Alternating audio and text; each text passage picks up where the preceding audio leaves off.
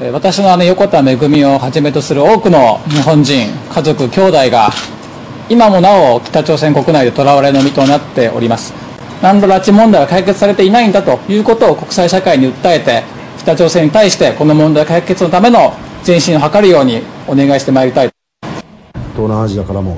もちろん韓国が一番多いです、えー、さらにヨーロッパからも